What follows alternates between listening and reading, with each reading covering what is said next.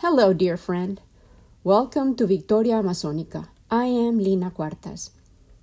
I had originally thought of titling this episode, the first of March 2024, Embodied Joy, but as the week progressed, this thought stuck recurrently on my mind.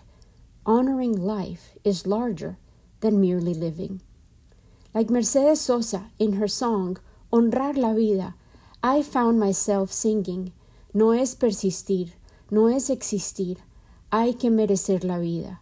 It's not about persisting, it's not about existing. We have to deserve life. Honoring life requires presence, intensity of intentions, and focused energies, which seems to be an impossible state of mind, body, and soul within our contemporary age, now being called the Pyrocene. We are surrounded by the collective pursuit of distraction, of avoidance, of individual, distinctly staked out thought bubbles, which bloom spontaneously and devour souls, multiplying like parasitic amoebas. I was reminded, through my thought process, of my first introduction as a child to the concept of meditation. I had indeed been meditating spontaneously as a defense mechanism to the chaos within our household, but I did not know meditation was the name of what I had found. When I felt overwhelmed, I would walk into a tiny linen filled cupboard in which I fit perfectly, and there I would embark on grand journeys. I was able to withdraw, go within, and traverse landscapes that I had read about, dreamed of, or envisioned myself. I called them my vision journeys, and they have been part of my life ever since. I went along on one of my mom's physical therapy sessions once. She was dealing with the beginning stages of rheumatoid arthritis, and I started chatting with the secretary, who inquired about my thick sketchbook, replete with sketches, writings, and random magazine cutouts. She was intrigued. And then she told me that she would teach me a trick to focus all that energy and the storm of ideas that was evidently flowing through my mind. She retrieved a candle and matches from her drawer, and she patiently ignited the candle, which took its sweet time to hold its flame because of the drafts that were traversing the office, which had an open ceiling patio in the back. Do you see? she asked me. I had to persist until the conditions for the flame to hold were just right. Now look at the flame. Can you see the many colors within the fire? The purplish haze around it, the bright orange that dances with it just below, then the bright yellow that flares up and then hides, the rare glimpses of true white, the hints of black. We are each like the flame full of ideas, desires, passions, wants, needs, thoughts, doubts, plans, fears. Yet, like the flame, we are capable of centering, of holding onto the oxygen that we need to flare up and create a steady glow, a strong light, and burn intensely. Lina, I challenge you to practice with a candle daily until you understand how to steady your flame. This is a type of meditation. Focus your intentions, steady your mind, and channel your energy into one clear desire, one idea, one project, one purpose at a time, and you can achieve anything. That encounter was like finding a golden key to purposeful living in the middle of a chaotic street. And I have shared that idea of focusing with the aid of a simple flame with many people that I have met through my life. And today, I share it with you. And that leads me to today's episode's title Honoring Life is Larger Than, expressed in the mathematical sign, than merely living. First, Let's dive into today's incredible Inca tales, which certainly illustrates this mandate to live with purpose, to honor life and its many expressions fully, And then, after delving into Loren McIntyre's stories, I will conclude with the corresponding concept that can guide us in honoring life the clear identification of our yearning. We are arriving at the fourth chapter of The Incredible Incas, and that means we're already halfway through McIntyre's unique red book. This chapter is titled The Unforgettable One, translation of the emperor's name in Quechua, which was Tupa Inca. Initially, we are gifted by tales of contemporary humans that sought to understand and follow the traces of conquest and unbelievable endurance of the incredible Incas. Here we go again to the high Andes of Peru. On January 24, 1964, veteran mountaineer Eric Groch neared the summit of 20,930 foot, foot Cerro del Toro. The peak dominates a parched wilderness in northwestern Argentina, overrun in the 1470s or 1480s by the armies of Pachacuti Song, the indefatigable explorer and conqueror Tupa Inca. Just to reach that remote mountain, Groch's expedition had traveled into a lifeless land of salt and sand by jeep for one day, then by mule for three, and then two more on foot. Groch hoped to make the first ascent of the peak. Sub zero gales had thwarted an earlier summit attempt, and this time all but one of his companions had dropped out, exhausted and short of breath, at lower altitudes. Groch was so close to his goal, and he stumbled upon the remains of a stone shrine. Sandal clad Incas had beaten him to the top by 500 years. Then he spotted a white oval object embedded in weather shattered rocks. Antonio, he shouted to his companion, pick up that skull. I can't, it's stuck, his companion replied. The two men tried to lift it. The skull wouldn't budge. Tossing rocks aside, they finally uncovered the frozen body of an Indian youth. Naked, except for a loincloth, he was huddled facing Cusco, 1,100 miles to the north. Only the top of his head had been exposed to sun, wind, and snow. His face was in repose. His eyes were closed. Groch replaced the body in its tomb, probably the highest ever found, and returned a month later with archaeologist Juan Schobinger, who was a longtime explorer and a close friend of Loren McIntyre's, Bernardo Raskin. After measuring and photographing the site, they backpacked the remains down the mountain. It now rests in the University Museum at San Juan, Argentina. That Indian, who must have been about 20 years old, was no peasant, Bernardo told McIntyre and Sue, his wife. He had delicate hands and feet. He had been stripped to quicken death by freezing. We could tell by his accoutrements that he was a 500 year old Inca. You know, to touch him wasn't macabre, it was miraculous. Bernardo then mentioned about 30 peaks ranging from southern Peru to central Chile on which climbers had found Inca remains or relics. On many summits, he said, the ancients offered, instead of children, statues of gold llamas and silver figurines with miniature wardrobes and headdresses of jungle bird feathers. They left bundles of wood for beacon fires, antlers, rock walls, even a courtyard at 20,700 feet, which had been leveled with nearly 100 tons of earth backpacked all the way from below on foot, about 4,500 loads. Bernardo also told McIntyre of frozen human sacrifices found on other peaks.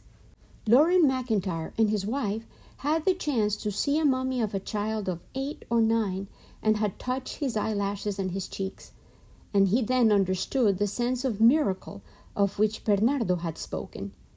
Treasure seekers had discovered the frozen child in 1954 on El Plomo Peak in sight of Santiago, the capital of Chile. Dr. Grete Mostny director of the National Museum of Natural History in Santiago, removed him from a deep freeze showcase so that Loren McIntyre could take his picture.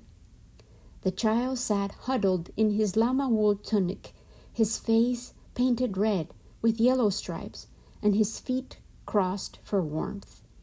Just like the mummy found near El Toro summit, the boy seemed about to awaken from centuries of sleep. In afterlife, he would not need to hunt for missing parts of his body. Little leather bags at his feet contained hair combings, nail clippings, and his baby teeth. We call him La Momia del Cerro El Plomo, said Dr. Mostny. But he's more than a mummy. He's flesh and blood, identified as type O, universal donor, as are most full blooded Indians. As with the youth found on El Toro Peak, the internment of the frozen Chilean boy may date precisely from Tupa Inca's occupation of the region. The emperor's probable route over the Andes from Bolivia to Chile passed in sight of Llullaillaco at 22,057 feet, one of the loftiest volcanoes and archaeological sites on Earth. All sorts of debris clutters Llullaillaco's icy crown fallen stone buildings, collapsed roofing, bits of ceramics, basketry, refuse from meals, firewood and ashes, and a sacrificial altar adorned with sacred stones. Llullaillaco even has a stone corral which was still deep in llama droppings when they found it. At the crater's edge lies a log so heavy that modern climbers have reported they were unable to lift it. Perhaps those who tried were weakened by lack of oxygen and the incredible cold of these extreme altitudes. Loren McIntyre learned about these challenging conditions by living through several ascents himself. He narrates his adventures. One day, I flew with Bernardo Raskin over Aconcagua's 22,834 foot summit, the highest in the Americas, a peak not far from El Plomo. Actually, we drifted tail first over the top because the wind velocity exceeded our 125 knot airspeed.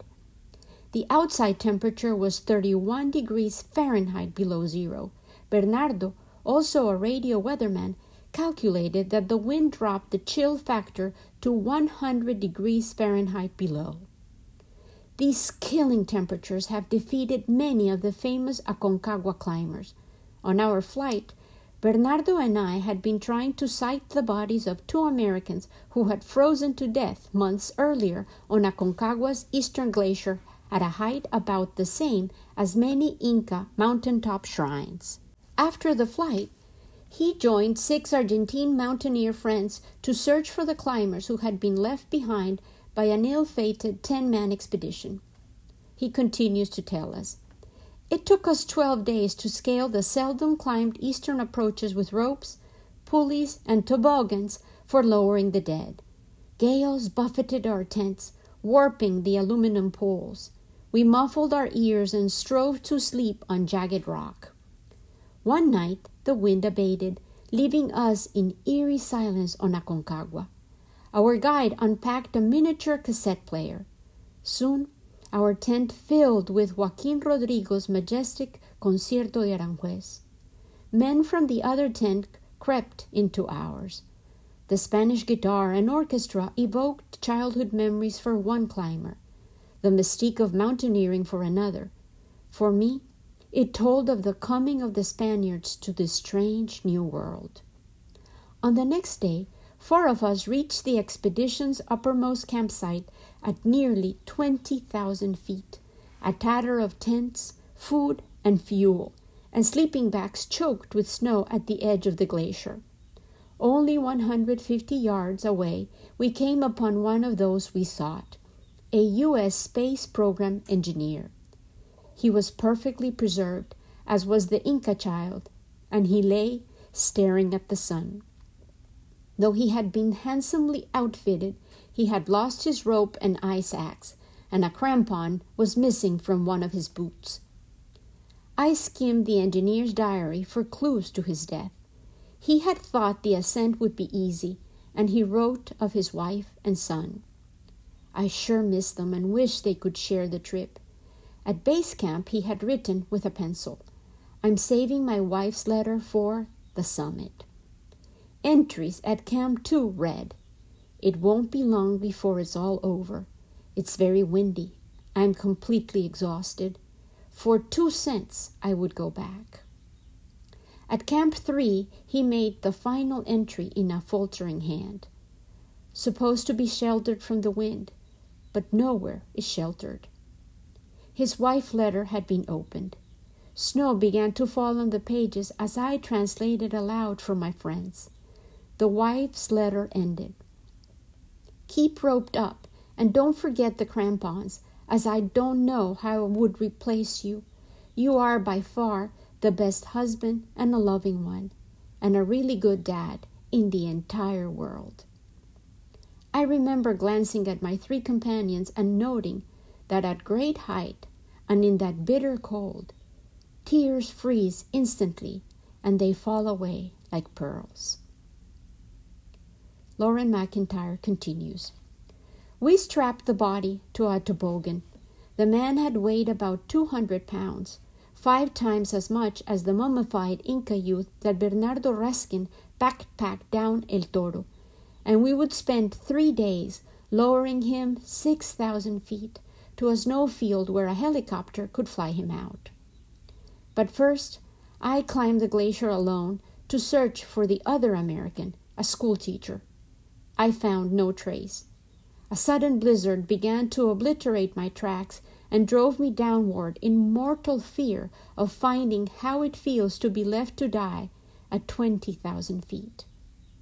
At heights so great, memory can falter, judgment can fail, and life ebbs swiftly, even when one is scientifically outfitted. What then enabled lightly clad Incas to survive the night and even perform elaborate ceremonies? McIntyre asks himself. Was it conditioning, or were they biologically different? He once had the chance to ask a Bolivian scientist in high country near the city of La Paz, which Tupa Inca had also annexed to his empire. McIntyre shared lunch with several scientists at a cosmic ray laboratory 17,000 feet above sea level, close to the upper limit of permanent human habitation. The atmospheric pressure was only about half that of sea level. Even the flames in the fireplace guttered for lack of oxygen. One scientist, who had grown up in La Paz at 12,000 feet, argued that healthy individuals of all races adjust to such altitudes by natural increase in respiration, lung capacity, and the count of red blood corpuscles that pick up oxygen from the lungs.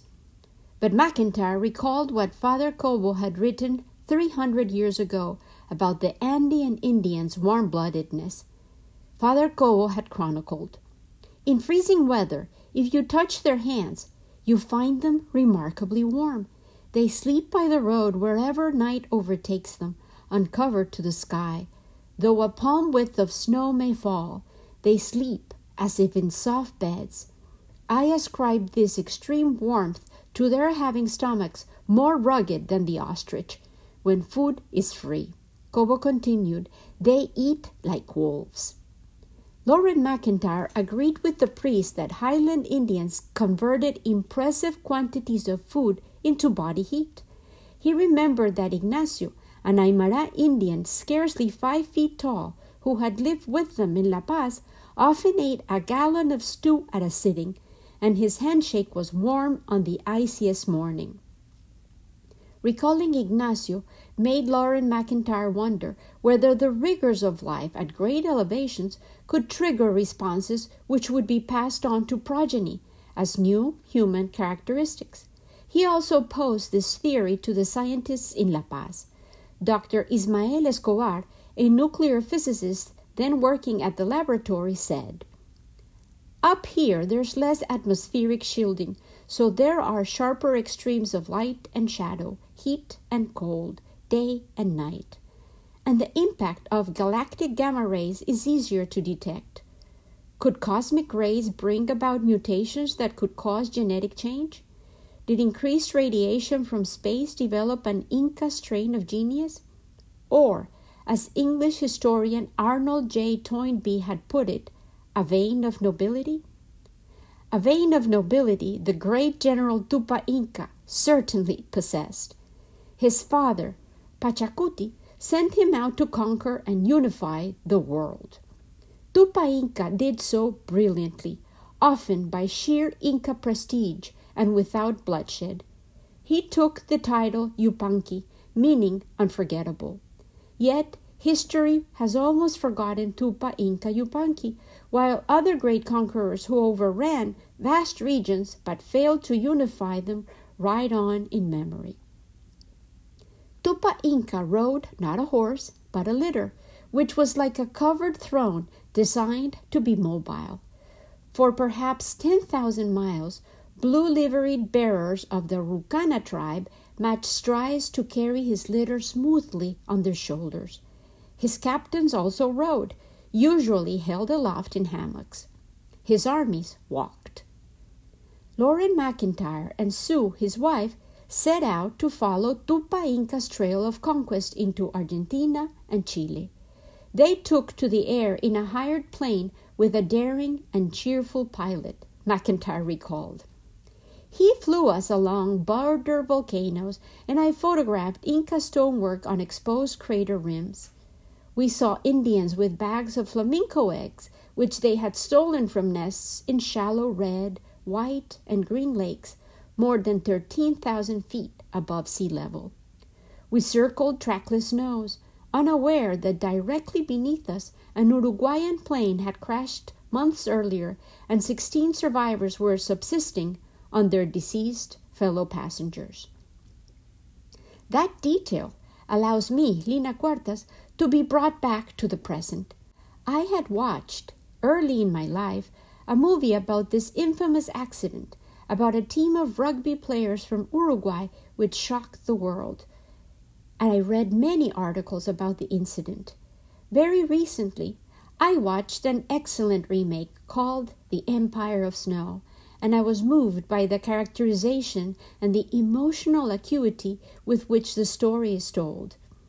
In a review of the movie published recently, I read about the fact that nowadays the situation of the survivors would have been dramatically different due to the rapid de icing and quick environmental changes that are unfolding even in the high Andes, where Uruguay, Argentina, and Bolivia used to share snow covered mountains that were the stage for both Pachacuti's exploits and this airplane crash story that illustrates the resilience and adaptability of the human spirit. Now, let's get back to McIntyre's adventure in the frigid Andes peaks. Our little plane also cracked up, literally, while taking off in a crosswind on desert sands, but without such desperate consequences as the Uruguayan rugby players. Sue and I, gratefully unscathed, continued our quest, while the plane, its wings crumpled, was trundled 1,000 miles on a flatbed truck to its hangar, accompanied by the, by then, very unhappy pilot.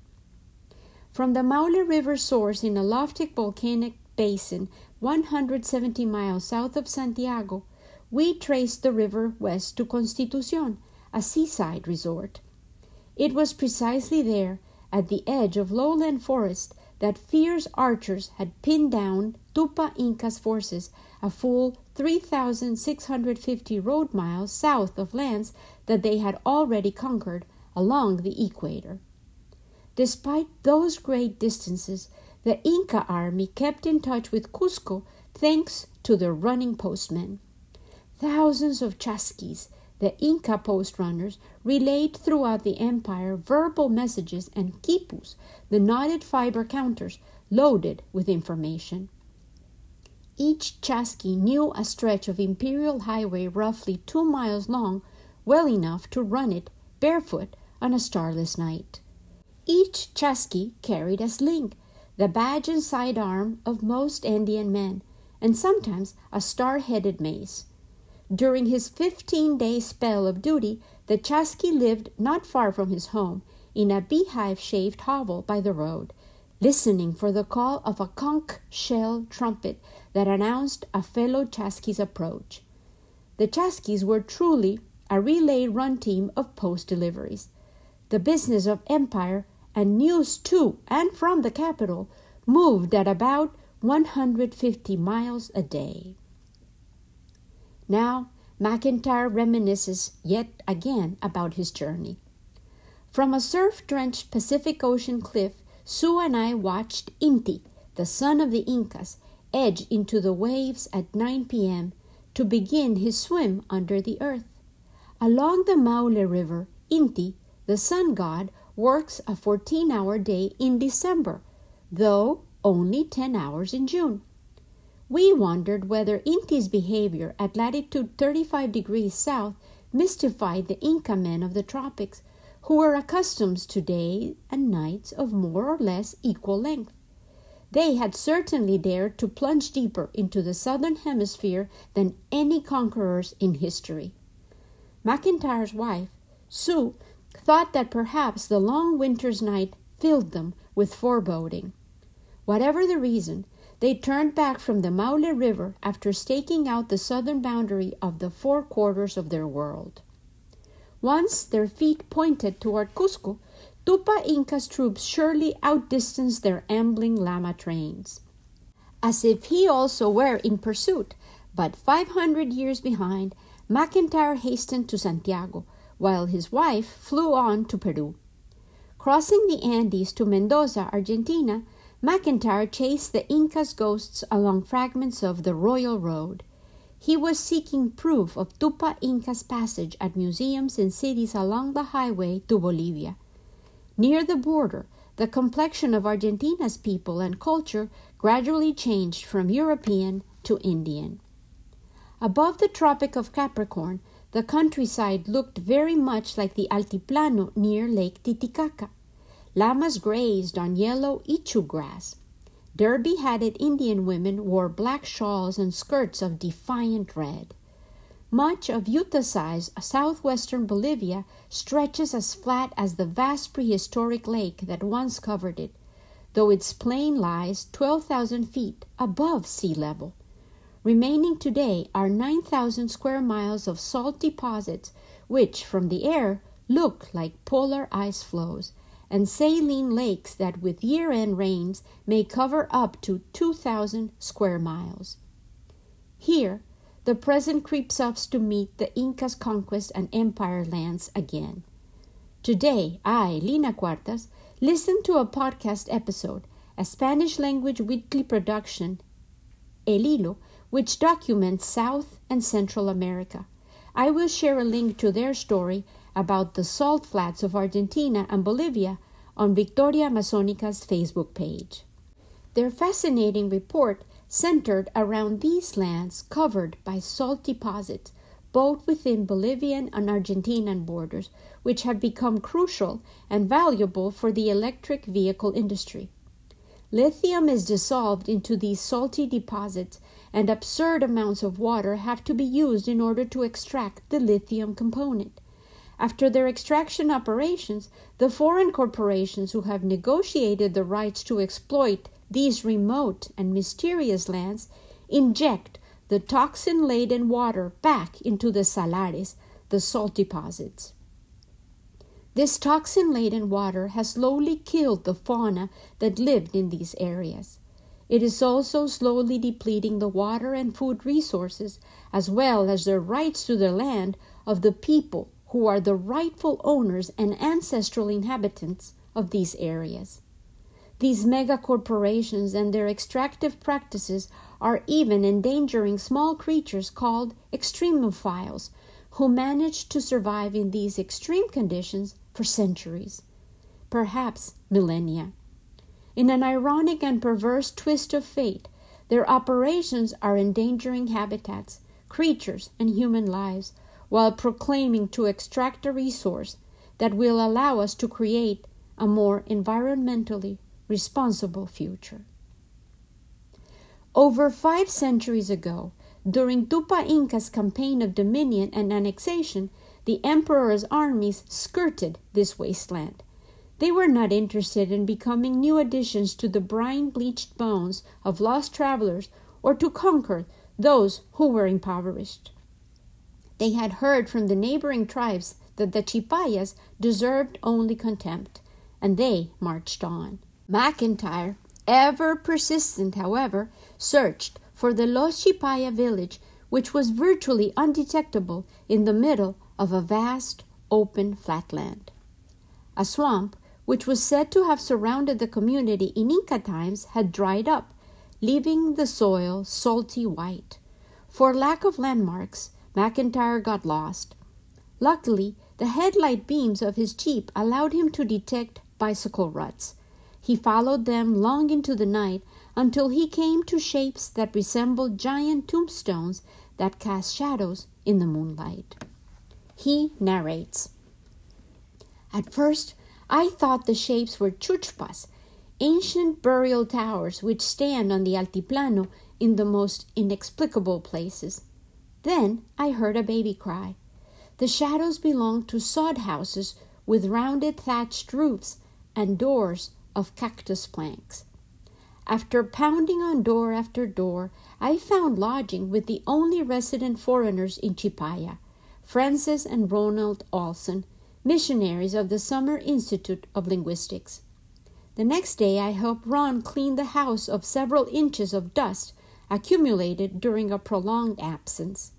Half the year, great dust storms abrade the village almost every day. The afternoon ordeal drives chipayas indoors, so very early each morning they begin their field labors, planting quinoa with a crude digging stick or driving skinny sheep to brackish water.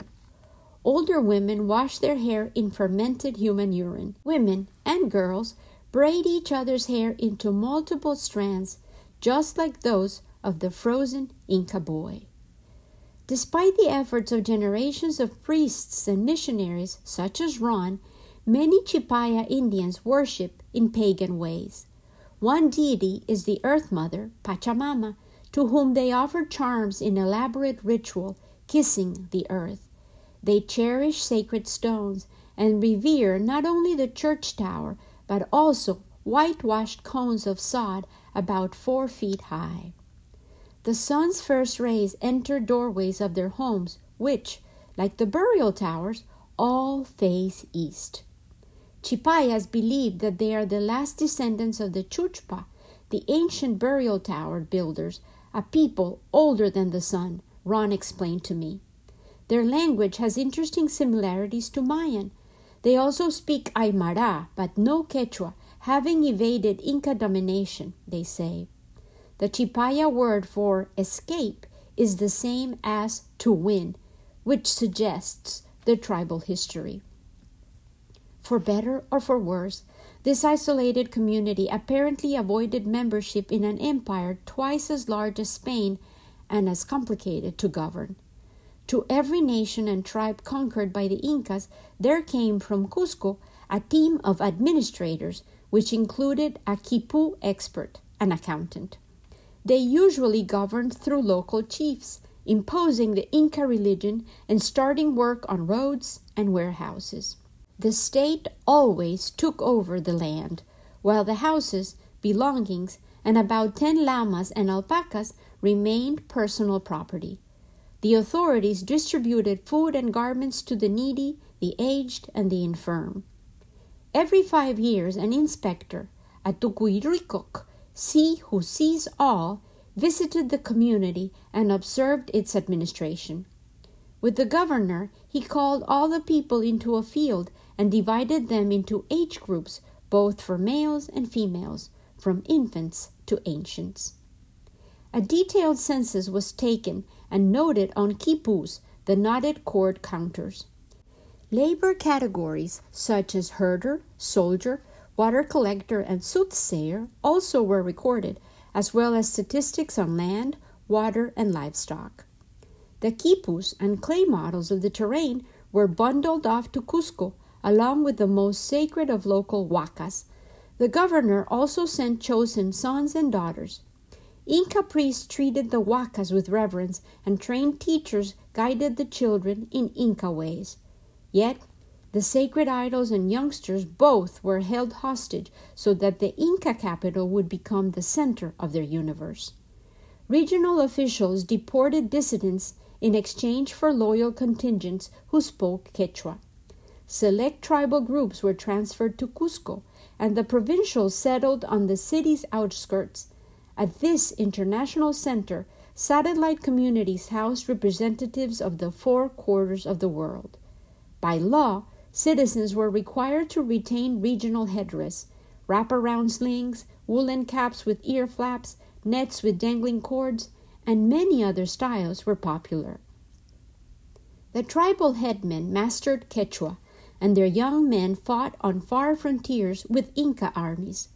The subjects of the empire adhered to rigid work routines, fearing punishment if they slackened. Though the Incas allowed few luxuries, other than additional wives for officials, famine and want were lost to memory.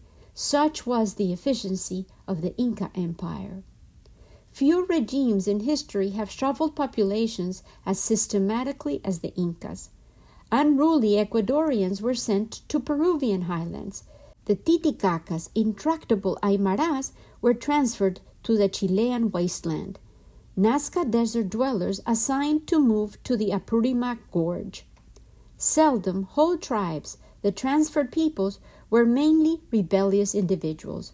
To this day, hamlets around Copacta, the lakeshore mecca near the island of the sun, still bear names of faraway communities in Peru and Ecuador. The strategy of population exchange broke up old political units weakened organized resistance, and brought swift conversion to the Inca ways. Emissaries from the Cusco region spread the language of empire so widely that hundreds of thousands of Quechua names appear on today's detailed maps of Andean countries. Reigning from Cusco, while Tupa Inca and other sons and captains expanded the empire, Pachacuti perfected the machinery of government. Though allowing some local autonomy and worship, he attempted to control every aspect of the behavior of his subjects. Among the many ordinances that have been found as recorded on quipus, mourning of the dead must cease on the twentieth day. Women must not touch weapons or musical instruments in time of war. Marriages must be ordained and performed in mass ceremonies. Father Cobo in a long account of Pachacuti's accomplishment, observe that, literally, Indians honored him more in songs and poems than any other king before or after. As he lay dying around the year 1471, Pachacuti recited in a low voice Like a lily in the garden I was born, and like a lily I grew up. Years passed, I grew old, I withered and died. Many of Pachacuti's most loyal subjects joined him, committing suicide, including his wives. There were no human sacrifice, for unwilling dead were not welcome. Surgeons embalmed Pachacuti's body. A year passed in mourning. Festivals with free banquets for all who came to Cusco were offered daily. Presently, Tupa Inca, who succeeded his father, resumed the Wars of Conquest.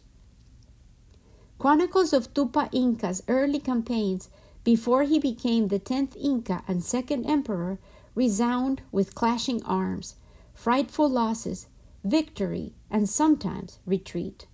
Soldier historian Cieza's dispatches almost sing. The land of the Bracamoros he entered and came out fleeing, for it is bad country, that of the jungle. Small wonder. The Bracamoro tribe belonged to the Jivaro head shrinker culture that not even the Spaniards were able to overcome. Young Tupa Inca was blooded in Chinchaysuyu, the empire's northwest quarter, whose frontiers he pushed to the equator. His army advanced at a llama's leisurely gait, unhurried. He warred more than five moons around Ayabaca, a brushland border region that I remember as populated mainly by goats, Cieza wrote. but occupation was swift. Peace was settled today, and tomorrow the province was filled with colonists, Cieza reported. At the town of Tumbes, on the coast, Tupa Inca put on regional clothes to please the natives, a wile familiar to politicians to this very day. The Incas cautioned their troops never to disturb the common people, so armies carried all of their food and other needs with them on the march. Wives and camp followers must have swollen the size of the army, which Cieza said at 200,000 that defeated the fierce, long haired Cañari of southern Ecuador. There, in Tomebamba, today's Cuenca, Tupa Inca's sister wife bore him a son who would become the 11th Inca. Tupa Inca next turned south and besieged Chan Chan, capital of the kingdom of Chimor, an immensely wealthy state that controlled 600 miles of Peru's northern coast. The Chimu people revered the moon. To desert dwellers, the sun was seen as a destroyer. The Chan Chan finally capitulated. By far, they were the most important Inca conquest. The Incas quickly adopted the ceremonials from the Chimor kingdom. They also obtained their highly skilled goldsmiths and much of the golden treasure that would arouse Spanish greed. All these treasures came to Cusco from the coast. Then the conquerors took over Pachacamac, a sanctuary 15 miles south of present day Lima that was dedicated to the earth creator and was the most famous shrine and Mecca on the Pacific coast of South America. Long before Inca times, its oracle attracted pilgrims and dignitaries bearing gifts. The believers who traveled to the shrine prepared themselves by fasting, and then they approached the oracle walking backward. Out of unseen mouths of idols or recesses in adobe walls came prophecies uttered in a horrifying hiss. After it was adopted by the Incas, Pachacamac became the empire's greatest oracle. South of Pachacamac, Tupa Inca hammered at a desert kingdom and built a garrison whose ruins still command a deep river valley. His highland armies descended this valley to attack the coastal oasis. When Tupa Inca had finally defeated and ceremoniously punished the tenacious coastal nation, the Inca built a memorial stronghold in Cañete. Scarcely 100 years later, the Spanish colonists began to cart away its beautifully fitted stones in order to build their homes and churches. Then the rest of the castle that Cieza called the most graceful and handsome fortress in all of the kingdom of Peru was hauled with a barge 100 miles north to Callao harbor and it was dumped to build a breakwater. After celebrating his consolidation of the coast, Tupa Inca embarked on an adventure northeast of Cusco that would daunt even the hardiest soul today. Crossing the forested ranges to humid flatlands, his armies floated down the broad Madre de Dios River. They may have even reached the impassable cataracts on northern Bolivia's far border with Brazil. Natives there once showed Loren McIntyre earthworks and pottery bits on the river bank, which they insist were left by the Incas on their long expedition. During this campaign, rumors spread of Tupa Inca's death, and Chasquis, unable to carry messages upriver, were unable to dispel them. A brother, traveling the realm as inspector general, lined up backers in a bid to become the next Inca. And a Titicaca chieftain, styling himself Pachacuti Coaquiri led a widespread uprising. Then Tupa Inca reappeared and he beheaded his upstart brother. He led a powerful army to quell the Titicaca rebellion and made a drum of Pachacuti Coaquiri's skin. The emperor's armies eventually overran all of highland Bolivia, and in Argentina and Chile they conquered an area so vast that it doubled the size of the empire. Tupa Inca envisioned himself master of all the civilized world. He vowed not to stop until he reached the uttermost sea. But when he had first beheld the Pacific Ocean near Manta, Ecuador, he learned that in fact lands lay beyond. Sea merchants had arrived on sailing rafts from the islands of Avachumbi and Ninachumbi. Tupa Inca's court necromancer, said to possess the art of flying through the air, had verified their existence. Fascinated, the emperor built a great fleet of balsa log rafts and ventured into the Pacific with an army of more than 20,000 men. After an absence of about a year, he returned with black people, gold, a metal chair, and the hide and jawbone of a horse. For many decades, that might have been discarded as a fanciful sea story. Yet decades later, it so excited the Spanish Viceroy's historian, Captain Pedro Sarmiento de Gamboa, that in 1567 he set sail from Peru for the rumored islands.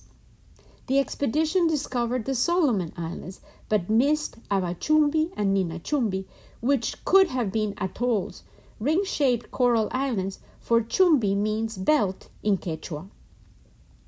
Academicians have deemed Sarmiento's Historia de los Incas detailed and accurate, though few would argue that Tupa Inca himself made such a voyage. The emperor had brothers and captains with names similar to his own who might have done so. However, many skeptics and even historians used to insist that American aborigines could not have made transpacific passages on sailing rafts for numerous reasons, the main one being that balsa logs would become waterlogged and sink. Or so they believed until 1947. Here, Loren McIntyre himself, once again, sort of like a Forrest Gump of the South American reality, became a participant and a witness of history as it unfolded he enthusiastically tells us about his friend, Thor Heyerdahl.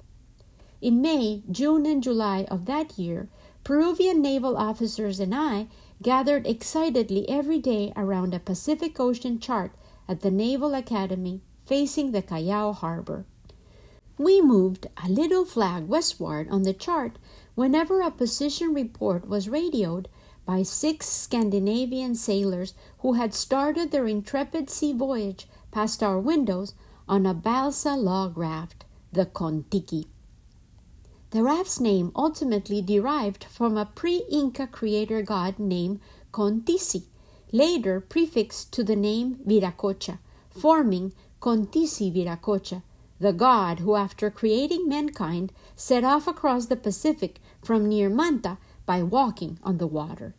Curiously, Tiki is also the aboriginal name of East Polynesia's first human being. Thor Heyerdahl, the builder and captain of the Kon-Tiki, hoped to demonstrate that American Indians could certainly have crossed the Pacific by raft. He didn't fancy that Tupa Inca had sailed the ocean with 20,000 men, although Sarmiento's report indeed helped inspire the Kon-Tiki voyage.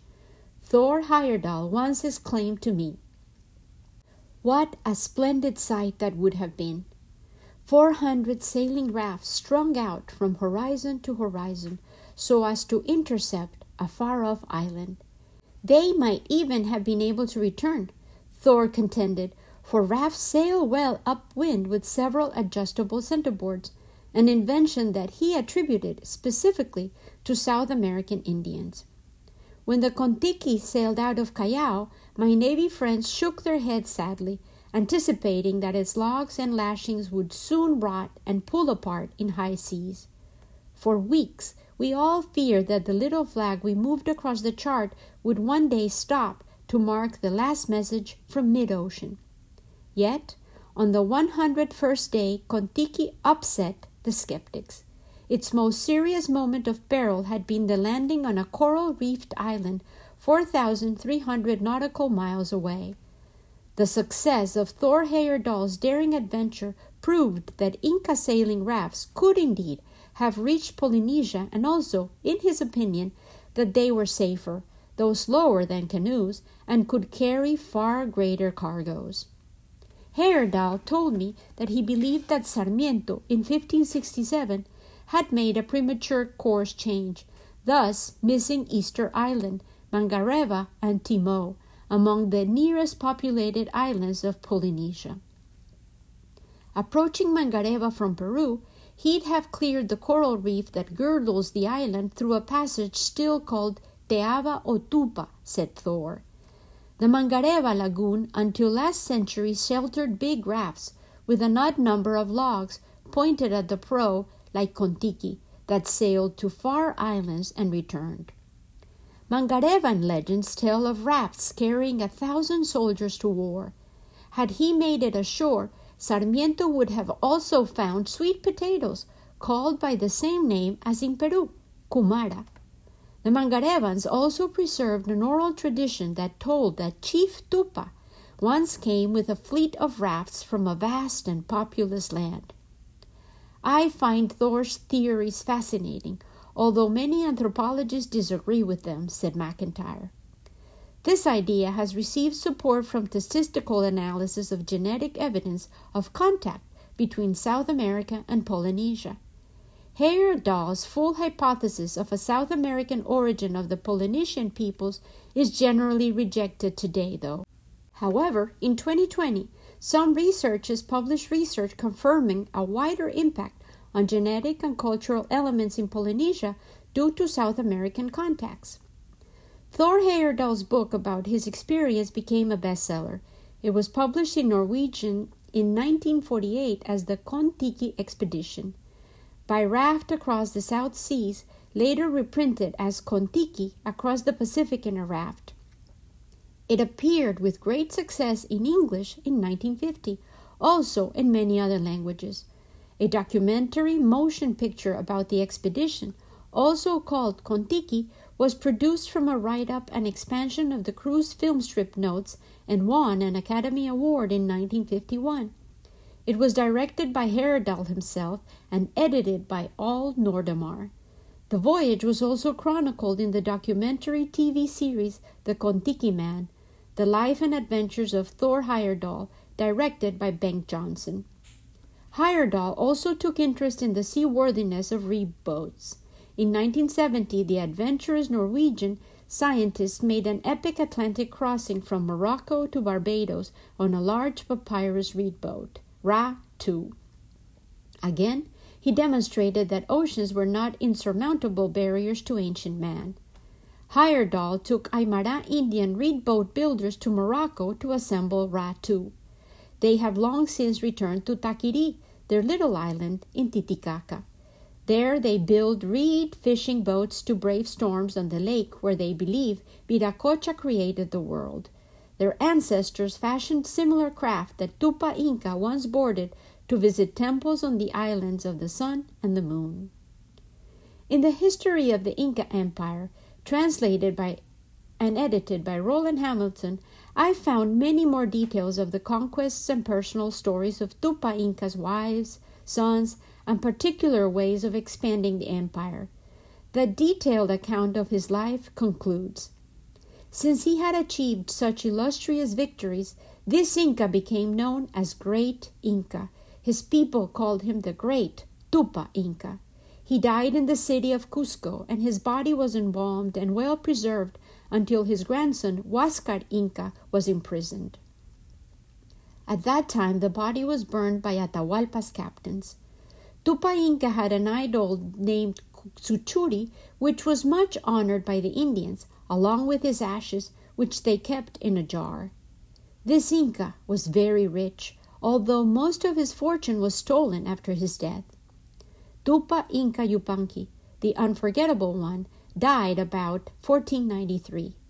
That was precisely the same year that Christopher Columbus, best remembered of all seafarers, returned to Europe with news that eventually would bring about the fall of the Inca Empire.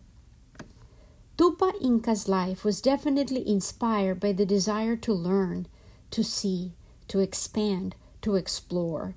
His yearning to be an exemplary emperor led his endeavor, and he succeeded beyond his own imagination. I have been exploring the idea of yearning along with my memoir class, led by the extraordinary teacher Jennifer Lee Seelig, who just published a compendium of her wisdom, Deep Memoir, now available on Amazon. She invited us to reflect about the desires, identifying them as powerful fuel that had led our lives. I dove deep into my journals, writings, and the ultimate source, my heart, and I found clear, eloquent yearnings. I wrote, What a powerful force this human expression of persistent desire truly reveals. As I looked back, I realized that I was brought up with megadoses and vocal, gestural, and cultural assertions of the strong wants that clearly led the women of my family. I yearn vocally to honor the miracle of being alive. This intense, focused desire for presence is eloquent in everything that I do, write, or create. It has a life force of its own, and it pulses within and without me a colorful, unquenchable energy. I conceive of life as a continuous, mysterious, unfolding spider web of phenomena, and I am thrilled to be able to participate in its creation. I feel the need to be immersed and devoted to inhabiting life's every offering sensorial, experiential, narrative, aesthetic, and educational. I seek to understand, to find signs of the enigmatic force that underlies this complex tapestry within which we are merely as delicate as hyphae. Yet, embodied in this human form, I yearn to see and to be seen, to accompany and be accompanied, to heal and be healed, to detect imbalance and to find how to regain homeostasis. I long daily to reignite the feeling of flow, of intense surrender to life's orchestration, and to acquire flashes of the realization that I am being an ally, a catalyzer for this unfolding swell of miracles occurring all around us, seen and unseen. Humbled by my consciousness of our collective dependence and true nature, I yearn for unity, for community, for a team, for the larger result which exceeds the number of components that, just like ants, human beings can achieve when they accept each individual fully, and their mere existence is unconditionally understood as the precious asset that the collective needs. Held within this pulsing, hot female body, I yearn for intimacy and affection, for the thrill of feeling the absence of my beloved's gaze, touch, voice, aroma, and unique presence. I yearn for reciprocity, for intensity, expressed within story, color, creation, movement, and yet, at the same time, I also delight in simplicity, serenity, introspection, and the life of the mind, which allows me to explore the unconquerable depth of the soul. I want to honor life with joy, gusto, and intention, and I guess the voice of one of my ancestors, Ana Cuartas, which I heard so distinctly as I turned fifty four last year, reinforced the gist of my heart's desires, which also become a message to share over and over with you. Life is the real oil. Life is the real gold. When given a chance, take life affirming actions. When offered a decisive power, choose unity, cooperation, cohesion, community. Avoid division, fragmentation, isolation. United, we stand. Divided, we fall. I invite you today, as I close, to sit by a flame gaze into its magnetic power, and explore your own powerful yearnings. With love, always, Lena.